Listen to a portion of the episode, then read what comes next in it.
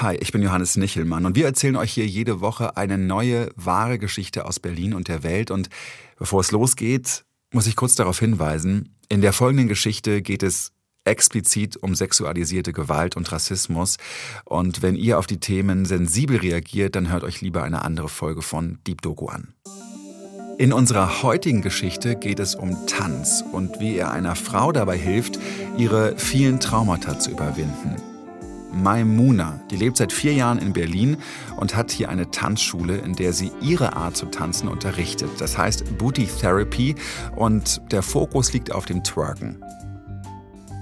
Warum die gebürtige Französin nach Berlin gekommen ist und wie sie mit der Booty Therapy familiäre Zwänge, patriarchale Strukturen und Gewalt überwunden hat, das erzählen euch Anne-Marie Utz und Freier Sievert.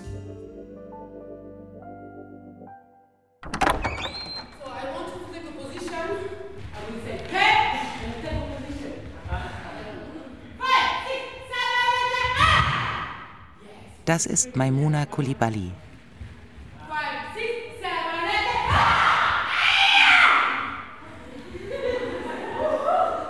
Maimuna ist gebürtige Französin und lebt seit vier Jahren in Berlin. In ihren Booty Therapy Tanzkursen will sie ihren TeilnehmerInnen Raum geben, Gefühle und Traumata zu verarbeiten.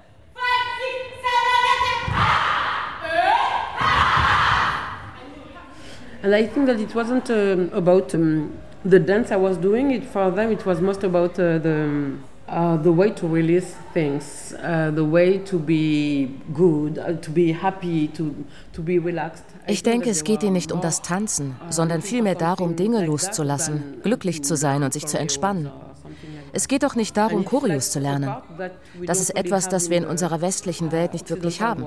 Hier müssen wir alles kontrollieren. Und in meinem Tanzkurs werden zwar einige Dinge vorgegeben, aber du musst nicht alles der Lehrerin nachmachen. Es geht mehr um die Gefühle und Emotionen, die du dabei hast.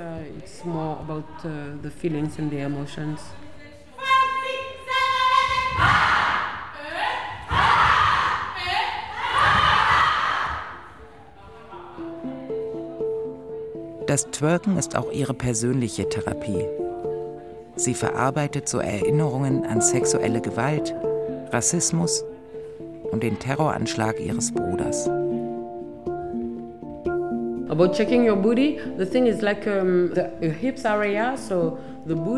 Das Ding ist, deine Hüften, der Po, der Schambereich und all diese Teile sind das Zentrum der Emotionen.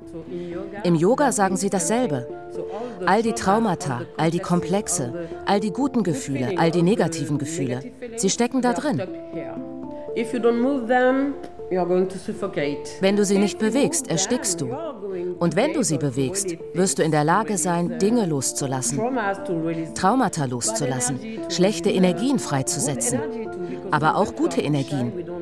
Auch dazu sind wir manchmal zu schüchtern. Wir trauen uns nicht, glücklich zu sein.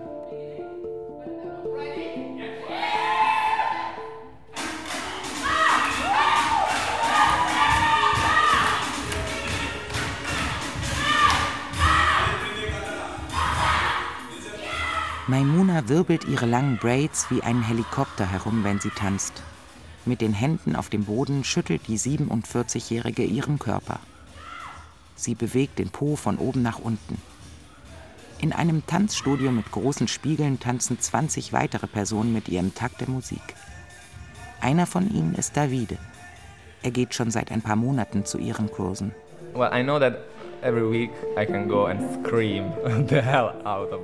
ich weiß, dass ich jede Woche dorthin gehen und einfach alles rausschreien kann. Und wir schreien viel. Ich habe das Gefühl, dass der Tanzkurs ein sicherer Ort ist. Es ist ein Tag in der Woche, an dem ich loslassen kann und auch ein bisschen über mein Leben nachdenken. Und darüber, wie ich meine Probleme überwinden kann. In der Pause werden die Fenster geöffnet so sollen die negativen Energien in die Herbstluft entlassen werden. Maimuna hat Erfolg mit ihren Tanzkursen in Berlin-Kreuzberg. Sie hat viele Auftritte und ihre Kurse sind sehr schnell ausgebucht. Eine Sache, die wir im Kurs machen, ist, wir denken an etwas Negatives, ein Trauma. Und dann befreien wir uns davon, indem wir es wegtanzen. Okay, we think about it and, and we send it away. And I saw that uh, it was working, and they were coming to me and saying, "Wow, since I'm doing your dance classes, uh, like I feel uh, free." Ich habe gemerkt, dass es funktioniert. Die Leute haben gesagt, seit ich deine Tanzkurse mache, fühle ich mich frei. Vorher hatte ich Komplexe, war schüchtern oder depressiv. Und jetzt bin ich stark und selbstbewusst. Das habe ich die letzten 25 Jahre entwickelt.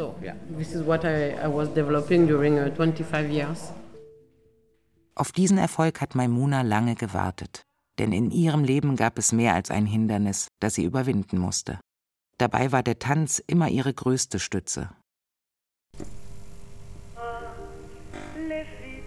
1979. Mit vier Jahren sitzt Maimuna vor dem Fernseher und sieht eine Sendung mit dem Sänger Claude François.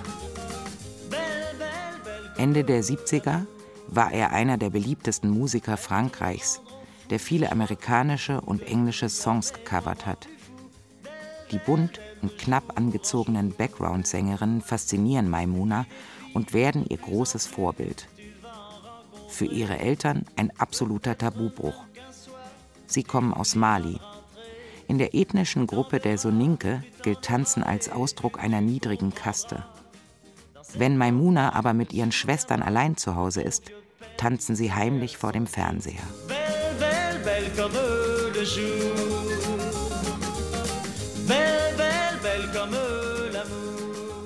Oh, which, which movie? Maybe um, Grease uh, with uh, John Travolta and uh, Olivia Newton-John. Wir haben Grease geschaut mit John Travolta und Olivia Newton-John und haben versucht, die Choreografie mitzutanzen und mitzusingen. Für uns war es wirklich wichtig, uns auf diese Weise auszudrücken. Alle Leute sollten das wissen. Unsere Eltern waren weg und wir haben die Fenster geöffnet und den Fernseher auf die maximale Lautstärke gestellt. Und dann haben wir wie verrückt getanzt und gesungen. Das war Freiheit. Von hier an dachte ich mir, okay, ich möchte etwas mit Bewegung machen. Ich möchte mich ausdrücken.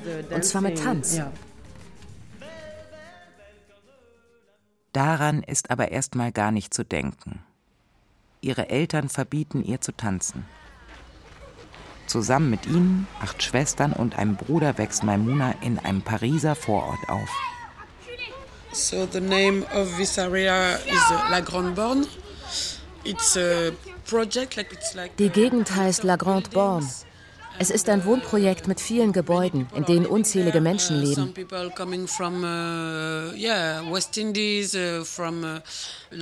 Einige kommen von den westindischen Inseln, aus Laos, aus Vietnam, aus arabischen Ländern, Tunesien, Algerien, Marokko, aus Indien, aus Portugal, Italien. So viele Länder und so viele Kulturen. Ende der 60er wurde das soziale Wohnungsbauprojekt südlich von Paris gestartet. Über 3000 Mietwohnungen wurden hier gebaut. Die Bewohnerinnen leben nicht in Hochhäusern, sondern in maximal sechsgeschossigen, bunten Häusern, die sich durch das Viertel schlängeln. Drumherum gibt es viel Grün, aber idyllisch ist es nicht unbedingt. Uh, I have two images, uh, like ich erinnere mich an zwei Seiten. Einerseits hatte ich eine wunderschöne Kindheit mit vielen Freunden. Und auf der anderen Seite war da auch viel Gewalt und viel Rassismus. Die Leute haben zu mir gesagt, du bist ein kleines schwarzes Mädchen, du bist uns egal, nichts wert, du bist Dreck. Wir werden mit dir machen, was immer wir wollen. So etwas in der Art.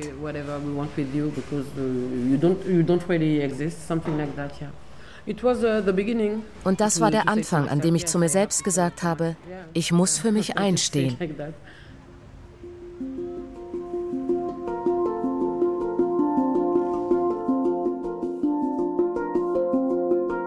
When I was uh, 13, finally my, my dad was okay uh, for me to als ich 13 war, war mein Vater endlich einverstanden, dass ich Tanzunterricht nehme. Ich habe ihn wie verrückt angebettelt und gesagt, dass ich brav sein werde, alles tun werde, was er will, nur damit ich tanzen kann. Ich war wirklich aggressiv und rebellisch als Kind. Also hat er aufgegeben und gesagt, mach dein Ding und lass mich in Ruhe. Uh. Dann trifft sie einen Mann aus dem Kongo, der ihren Tanzstil nachhaltig beeinflusst. He taught us how to dance with our hips because it's a um, popular dance from Zaire, Congo. Uh, er hat uns beigebracht, mit den Hüften zu tanzen, weil das im Kongo beliebt ist. Er hat nach TänzerInnen für seine Shows gesucht, also haben wir mit ihm getanzt. Und für mich war es wie eine Offenbarung, denn vorher habe ich Modern Jazz getanzt.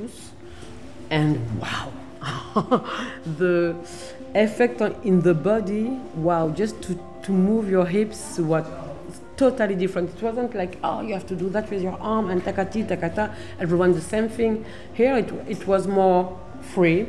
Die Wirkung auf den Körper ist ganz anders, wenn du nur die Hüfte bewegst. Wir mussten nicht alle das Gleiche machen, sondern sollten Emotionen ausdrücken und die Hüfte bewegen. Das war wunderbar.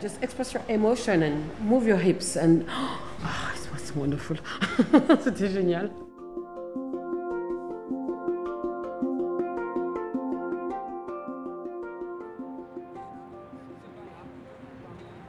1996. Maimuna sitzt in ihrem neun Quadratmeter großen Zimmer in Paris. Alles ist sehr eng um sie herum. Aber so fühlt es sich nicht an. Sie hat ihr Abitur in der Tasche, wohnt nicht mehr bei ihren Eltern und ist glücklich. An der Universität in Paris studiert sie Spanisch und Englisch. Jetzt will sie ihre Freiheit genießen, sich selbst verwirklichen nach ihren Vorstellungen, ohne Einschränkungen. Sie hat einen Freund und mit ihm beginnt ihr neuer Lebensabschnitt. Aber sie spürt Druck, nicht scheitern zu dürfen. Ich habe mir selbst gesagt, dass ich eine Verantwortung gegenüber meinen Eltern habe. Sie haben mich gehen lassen, weil ich ihnen versprochen habe, etwas Großes aufzubauen. Also war ich zwar frei, aber ich musste etwas tun.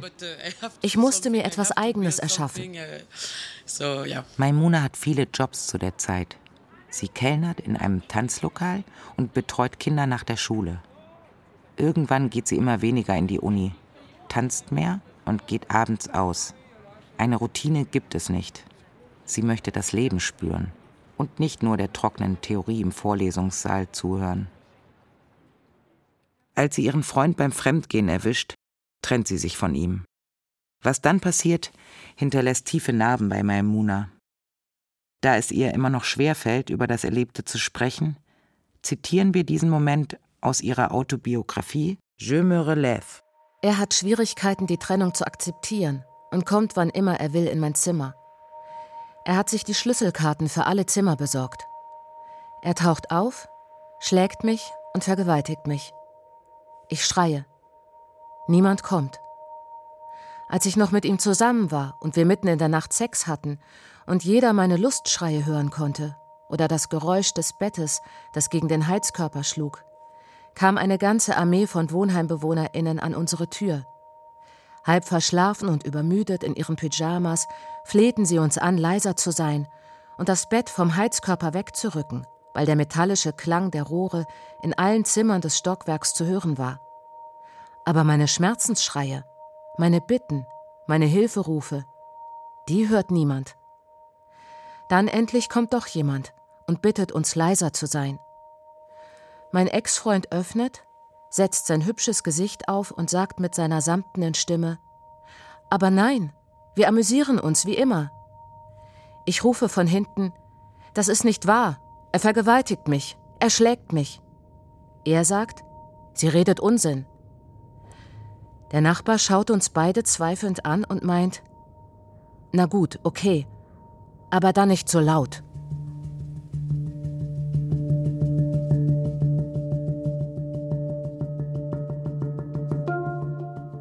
Ein paar Tage später taucht ihr Ex-Freund noch einmal auf.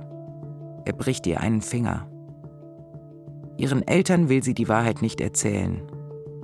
Nur mit ihrem besten Freund spricht sie darüber. Uh, ich wollte meine Familie damit nicht belästigen. Ich habe mich geschämt. Ich habe mich wirklich sehr geschämt. Ich wollte nicht, dass sie das wissen. Stattdessen habe ich gesagt, ich habe getanzt und dabei habe ich mir meinen Finger gebrochen. Ich bin von meiner Familie weggegangen mit den Worten, ich bin ein großes Mädchen, ich kann alleine wohnen und das alles schaffen. Und dann die Vergewaltigung und der gebrochene Finger. So konnte ich nicht nach Hause kommen.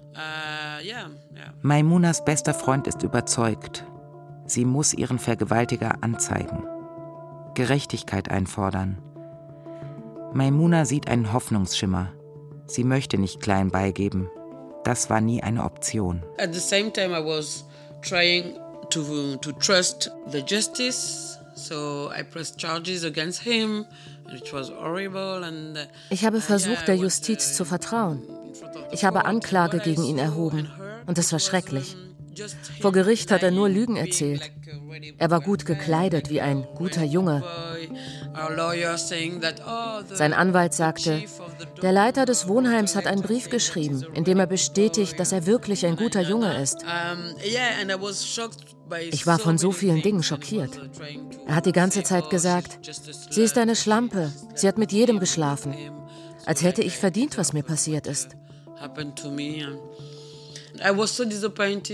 Ich war so enttäuscht von der Gerichtsverhandlung, so traurig, so hilflos.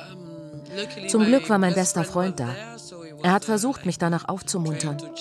Drei Monate lang konnte ich wegen meiner Hand nicht arbeiten, seinetwegen. Und ich dachte danach, okay, das nennt man also Gerechtigkeit. Ihr Ex-Freund wird nicht verurteilt. Die Beweise reichen nicht aus. I didn't want that experience to crush me down. So, yeah, so I was trying to find ich wollte mich von dieser Erfahrung nicht kaputt machen lassen. Also habe ich versucht, eine Lösung zu finden. In mir war dieser Hunger, etwas aufzubauen und Pläne zu machen, beruflich zu tanzen. Ich habe an verschiedenen Projekten mit jungen Leuten gearbeitet und versucht, Orte in Paris zu finden, an denen ich meine Tanzkurse geben kann. Ich wollte nicht mit leeren Händen, Tränen und Verletzungen zu meinen Eltern zurückkehren. Ich musste etwas tun. Alles andere war für mich unmöglich.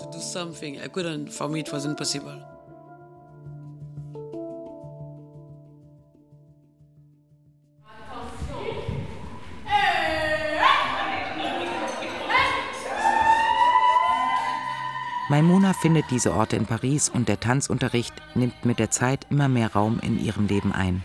Er ist mehr als nur ein Nebenjob. Sie bricht ihr Studium ab und konzentriert sich auf ihre Tanzkarriere. And uh, yeah, to start to give dance classes, it's like a, I was a, like a animator for children. So I had the diploma when I was 17, 18. Zuerst war ich Kinderbetreuerin. Uh, Mit 17, 18 hatte ich mein Diplom und ich wollte Kindern und Jugendlichen das Tanzen beibringen. Das war der Start. Außerdem haben mich einige Leute in einem Nachtclub tanzen sehen und kamen zu mir und haben gesagt, wir möchten genauso tanzen wie du. Wir suchen dir einen Raum und Teilnehmende und wir bezahlen dich. Als Tanzlehrerin nimmt sie mit ihrer Jugendtanzgruppe an einem nationalen Wettbewerb teil, der auch im Fernsehen ausgestrahlt wird. Und sie gewinnen. Auf einmal sind Zeitungen an ihr interessiert. Sie veröffentlichen Artikel über sie und ihre Tanzkurse. Und auch über die Booty Therapy, Twerken mit therapeutischem Ansatz.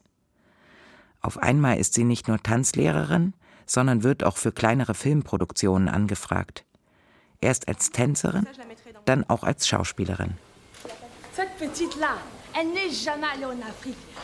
2001.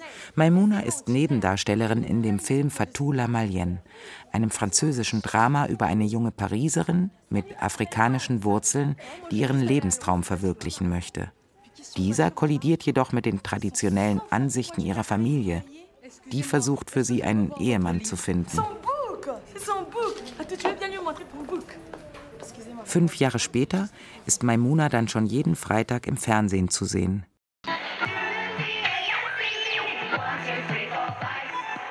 Hello tout le monde. Eh oui, c'est moi Maimouna, mais je sais que tu me connais déjà. Ich hatte meine eigene TV-Show. Ich hatte darin Videoclips und habe wirklich großartige KünstlerInnen aus Afrika interviewt. Als ich jünger war, habe ich gerne zu deren Musik getanzt. Und dann, mit 31 Jahren, habe ich sie selbst interviewt. Ich hatte Erfolg mit der Sendung. Die Leute haben mich auf der Straße erkannt. Aber gleichzeitig dachte ich, irgendwas fehlt noch. And at the same time I was like something is not there yet.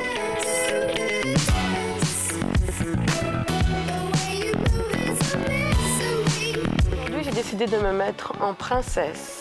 En clin d'œil à toutes les filles célibataires qui attendent toujours le prince charmant. On m'a dit toutes les femmes que tu rencontrais Mittlerweile hat Maimuna zwei Töchter. Sie lebt in einer kleinen Wohnung in Paris. Es gibt eine Küche und ein Zimmer für die Mädchen. Mit den beiden Vätern hat sie ein gutes Verhältnis. Sie sehen sich auch ab und zu. Das Leben hat sich ein bisschen verändert. Es dreht sich nicht mehr so schnell wie zuvor. Sie hat sich eingetanzt, in den Takt der Musik. Alles scheint sich so zu fügen, wie Maimuna es immer wollte. Doch dann verändert sich Anfang Januar 2015 Maimunas Leben von einem auf den nächsten Tag komplett. Es war 11.30 Uhr, eine Salve von Schüssen mitten in der Rue Nicolas Appert. Zwei vermummte Männer schießen bei ihrer Flucht auf einen Polizisten und töten ihn. Wir haben den Propheten Mohammed gerecht, sollen sie gerufen haben. Wir haben Charlie Hebdo getötet dann flüchten sie. Frankreich ist heute vom verheerendsten Anschlag seit Jahrzehnten erschüttert worden. Schwer bewaffnete Männer richteten in der Pariser Redaktion des Satiremagazins Charlie Hebdo ein Blutbad an. Zwölf Menschen wurden ermordet, unter ihnen fast die gesamte Führungsriege des Blattes und zwei Polizisten. Nach den Attentätern wird mit Hochdruck gefahndet. Die Regierung hat die höchste Terrorwarnstufe verhängt. Aus dem Osten der Stadt wird eine Geiselnahme gemeldet, und zwar aus dem koscheren Supermarkt Hypercaché. Bei dem Geiselnehmer handelt es sich offenbar um denselben Mann, der gestern eine Polizistin getötet haben soll, Amedi Koulibaly. Es ist Maimunas Bruder, der am 9. Januar 2015 den koscheren Supermarkt stürmt, um die bereits in Haft sitzenden Charlie Hebdo-Attentäter freizupressen, die zwei Tage zuvor die Redaktionsräume gestürmt hatten. Auch Kinder sollen unter den Geiseln sein. Es ist ein Nervenkrieg, der sich vor dem Supermarkt abspielt. Maimuna kann noch nicht detailliert über die Tat ihres Bruders sprechen. In ihrer Autobiografie beschreibt sie den Tag des Anschlags so. Ich bin mit meinem Freund zum Mittagessen verabredet. Als ich das Café verlasse, steige ich in sein Auto und erhalte dort den ersten Anruf von meinen Schwestern. Sie sind alle am Telefon und ich verstehe kein Wort. Eine schreit, die andere ist aggressiv. Wieder eine andere versucht, die Situation zu beruhigen. Ich verstehe nicht, was genau Sie mir sagen wollen, so chaotisch ist das Gespräch. Das Telefonat wird mehrmals unterbrochen. Ich rufe wieder an und frage mich, was los ist, was wohl passiert sein könnte. Dann kann ich niemanden mehr erreichen. Schließlich bekomme ich doch eine Information. Ich erfahre, dass das Haus meiner Mutter durchsucht wurde und dass sie und meine kleine Schwester in Polizeigewahrsam sind. Ich kann einfach nicht begreifen, was da vor sich geht. Dann hagelt es Anrufe und SMS. Journalisten, Freunde und Freundinnen aus der Kindheit, aktuelle Bekannte, Arbeitskontakte. Verzweifelte Menschen, neugierige Menschen, traurige, empörte, herablassende, entsetzte, informationsgierige. Menschen, die mir um jeden Preis helfen wollen. Menschen, die Erklärungen verlangen. Ich weiß nicht, warum ich allen antworte. Obwohl, eigentlich weiß ich warum. Ich warte auf den Anruf, der mir sagt, dass alles nur ein Scherz ist. Etwas, das es mir ermöglicht, mich an einem sicheren Ort in meinem Kopf zu verstecken. Aber ich warte vergeblich. Ich denke an meinen Bruder. Ich habe ihn letzte Woche gesehen, als meine Mutter meiner Tochter ihr Weihnachtsgeschenk gab. Ein kleines Spielzeug, das sie auf dem Markt gekauft hatte. Ich habe gelacht, weil mein Bruder fand, es sei Haram, dass es nicht zu unserer Religion passt. Nein, er ist kein Mörder. Aber wenn er doch ein Mörder ist, dann hat er schon die schwarze Polizistin getötet. Vielleicht war er es aber gar nicht. Auf der Fahrt nach Hause schaue ich noch einmal auf die Nachrichtenwebsite und lese Der Angreifer wurde getötet. Meine Atmung wird immer schneller und ich kann sie nicht mehr kontrollieren. Mein Freund nimmt meine Hand und sagt mir, dass alles gut wird. Meine Atmung beruhigt sich und ich komme zurück. Und ich sage mir egoistisch, dass es mir so eigentlich lieber ist, als dass er gefangen genommen und für den Rest seines Lebens gefoltert wird. Wie ich mich fühle? Ich weiß es noch nicht. Mein Bruder hat gerade Menschen getötet, Familien zerstört. Er hat eine Tochter, einen Ehemann, einen Vater, einen Onkel, einen Cousin, einen Kollegen, einen Geliebten von unschuldigen Menschen entführt. Die Hälfte meiner Brust ist jetzt eine blutende Höhle. Maimunas Bruder wird noch im Supermarkt von der Polizei erschossen. Dort hat er vier Menschen getötet. In den Tagen davor einen Jogger und eine Polizistin. In der Zeit nach dem Anschlag hat es Maimuna schwer, mit ihrem Leben weiterzumachen. Sie trauert um die Menschen, die ihr Bruder erschossen hat. Sie trauert aber auch um ihren Bruder. Alles hat sich geändert. Menschen wechseln die Straßenseite, wenn sie sie erkennen. Si tu t'en vas, ne sois plus mon frère. Si tu t'en vas, ne sois plus mon frère. Si tu t'en vas comme ça, je vais me taire. I lost um, many jobs too, so ich habe viele Jobs verloren und ich musste mich neu orientieren. Es war nicht einfach und ich wurde paranoid, weil ich nicht wusste, was die Leute wirklich über mich denken. Haben sie Angst? Oder lächeln sie, aber denken in ihrem Inneren, oh, schau sie dir an. Wenn Personen mir gegenüber schlecht drauf waren, dachte ich gleich, oh, er mag mich nicht, er will mich töten. Es war zu schwierig für mich, in Frankreich zu bleiben. Ich konnte nicht ich selbst sein. In France, I couldn't be myself. Ils veulent la guerre, ils veulent tes bras. Ils veulent la guerre, ils veulent ton bras. Toi, tu leur donneras. Tu feras ton fier. For people, um, I wasn't anymore Maimuna Booty Therapy, Maimuna Dancing, Nana. Für die Leute war ich nicht mehr Maimuna Booty Therapy. Nicht für alle, aber für die meisten war ich nur noch die Schwester von. Uh, uh, Auch während meiner Arbeit wollten die Leute nur über meinen Bruder sprechen. So viele Leute haben mir diesbezüglich Fragen gestellt. Und es gab viele Artikel, uh, in denen stand, dass ich die Schwester von bin. Uh, Der einzige Ort, an dem ich mich sicher fühlen konnte, uh, war bei meinen Tanzkursen, weil ich dort die Musik auflegen konnte und die Kontrolle über die nächsten anderthalb Stunden hatte. Das war mein eigenes Universum. Aber auch in der Booty Therapy kamen Leute zu mir und wollten über meinen Bruder sprechen. Und ich dachte, nein, hier geht es doch nur darum, meinen Hintern zu bewegen. Ich spreche nicht über ihn. Das war schwierig. Und ich wusste, dass ich aus Paris weg musste. Ich konnte dort nichts aufbauen.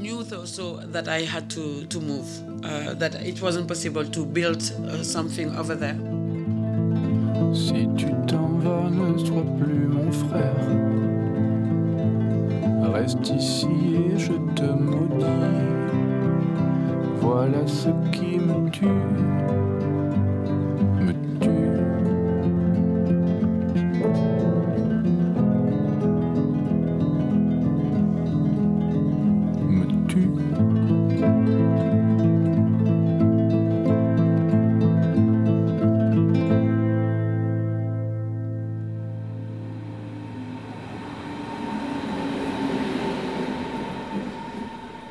Berlin 2022. Durch Berlin-Kreuzberg weht ein kalter Wind, als Maimuna die Tür zum Tanzstudio öffnet. Es ist 18 Uhr. Gleich geht ihr wöchentlicher Booty-Therapy-Kurs los. Den hat sie fern von der Medienpräsenz in Frankreich aufgebaut. Ihre Kurse sind fast immer komplett voll und sie bekommt viel positives Feedback. Von Davide und Kim zum Beispiel. Sie ist großartig. Sie ist eine lustige Frau und sie treibt uns sehr an. Das mag ich an ihr. Ich habe mit der Zeit entdeckt eigentlich, weil äh, man kann das nur äh, verstehen, wenn man es fühlt. Und ich glaube auch sehr, dass therapeutische Sachen müssen durch, durch den Körper auch äh, gehen und nicht nur äh, intellektuell. Und äh, ich habe realisiert mit der Zeit, mit dem Tanzen, also dass es mich befreit hat, äh, langsam befreit hat.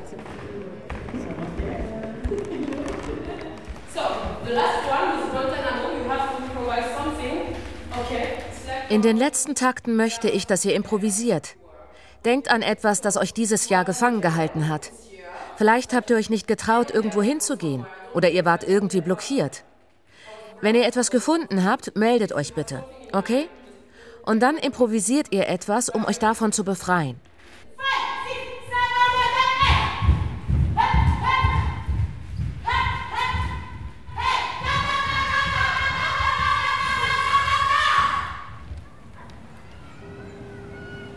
My first feeling when I when I moved in Berlin, uh, it's uh, the space that you have. Berlin hat so viel Platz, so viel Raum.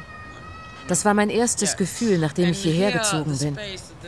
In Paris sind alle Menschen so eng beieinander. Und hier sagt schon die Größe der Straßen und der Gebäude zu mir, lass deinen Gefühlen freien Lauf, drück dich aus, sei du selbst. Du hast Platz zu wachsen, Platz für dich und deine Aura.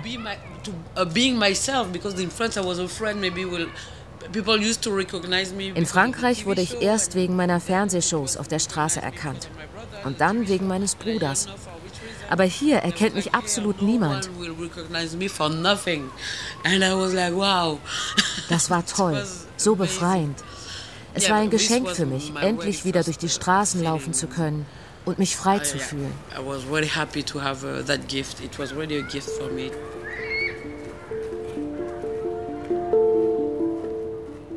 Nach dem Anschlag kann Maimuna nicht in Paris bleiben und geht 2018 nach Berlin. Gemeinsam mit ihrer jüngeren Tochter sucht sie sich eine Wohnung in Berlin-Charlottenburg. Zwei Zimmer, dritter Stock, viel Licht. Ihre Tochter hat ihr eigenes Zimmer. Maimuna begleitet sie zur Schule in der Nähe. Zwar hat sie in Berlin ein neues Zuhause gefunden, aber ihre Traumata begleiten sie trotzdem noch jeden Tag. Der Anschlag ihres Bruders sitzt tief. Ich bin noch nicht bereit, über meinen Bruder zu sprechen. Ich glaube, ich muss da noch viel dran arbeiten, so wie ich an all meinen Traumata gearbeitet habe. Die Autobiografie zu schreiben war auch Teil von dem Prozess. Aber ich möchte nicht sagen und am Ende dann doch meine Meinung ändern.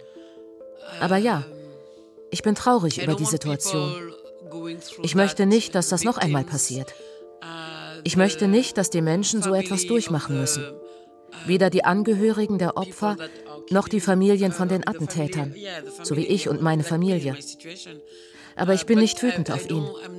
Das Ganze ist so viel größer. Es ist. Ich kann nicht. Uh. Uh.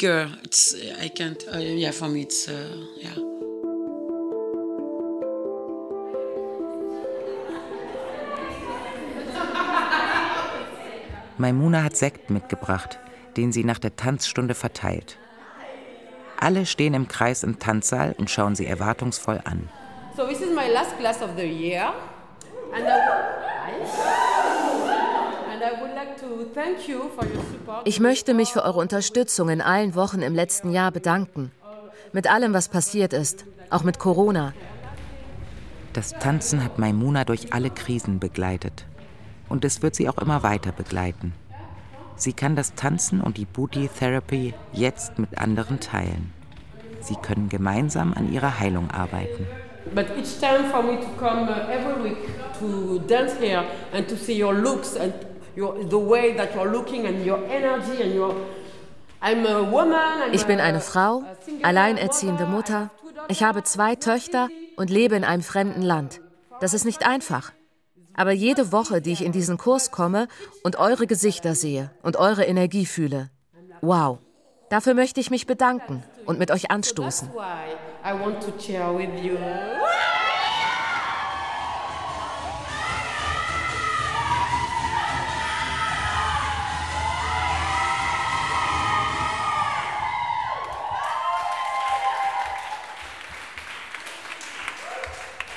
Die Geschichte haben euch Freier Sievert und Anne-Marie Utz erzählt. Regie hat Oliver Martin geführt und die Redaktion, die hatte Kim Neubauer.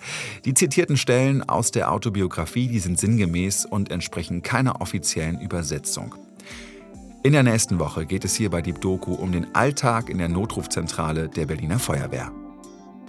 Neue Folgen von Die Doku immer mittwochs in der ARD Audiothek und da könnt ihr noch was ganz anderes hören, etwas, worauf ich mich schon sehr freue. Ich habe es noch nicht gehört, aber ich werde es mir anhören, weil es mich sehr, sehr, sehr interessiert.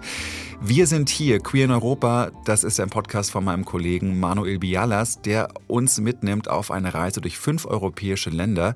Und er berichtet da von zum Teil bedrückenden Lebensumständen junger queerer Menschen. Da hören wir zum Beispiel die Geschichte einer lesbischen Fußballerin in Istanbul, eines schwulen Rappers in London und eines queeren Katholiken in Italien. Ja, sie alle müssen noch immer um ihren Platz in der Gesellschaft kämpfen, was einigermaßen absurd ist, dass dieser Kampf immer noch andauert. Die Geschichten dazu, die hört ihr also in der ARD Audiothek. Fünf Folgen sind es, die man mal schnell auf dem Weg zur Arbeit oder zur Uni oder zur Schule oder zur Ausbildung oder sonst wohin hören kann, wenn ihr denn mögt. Genauso wie die Doku. Bis zum nächsten Mal.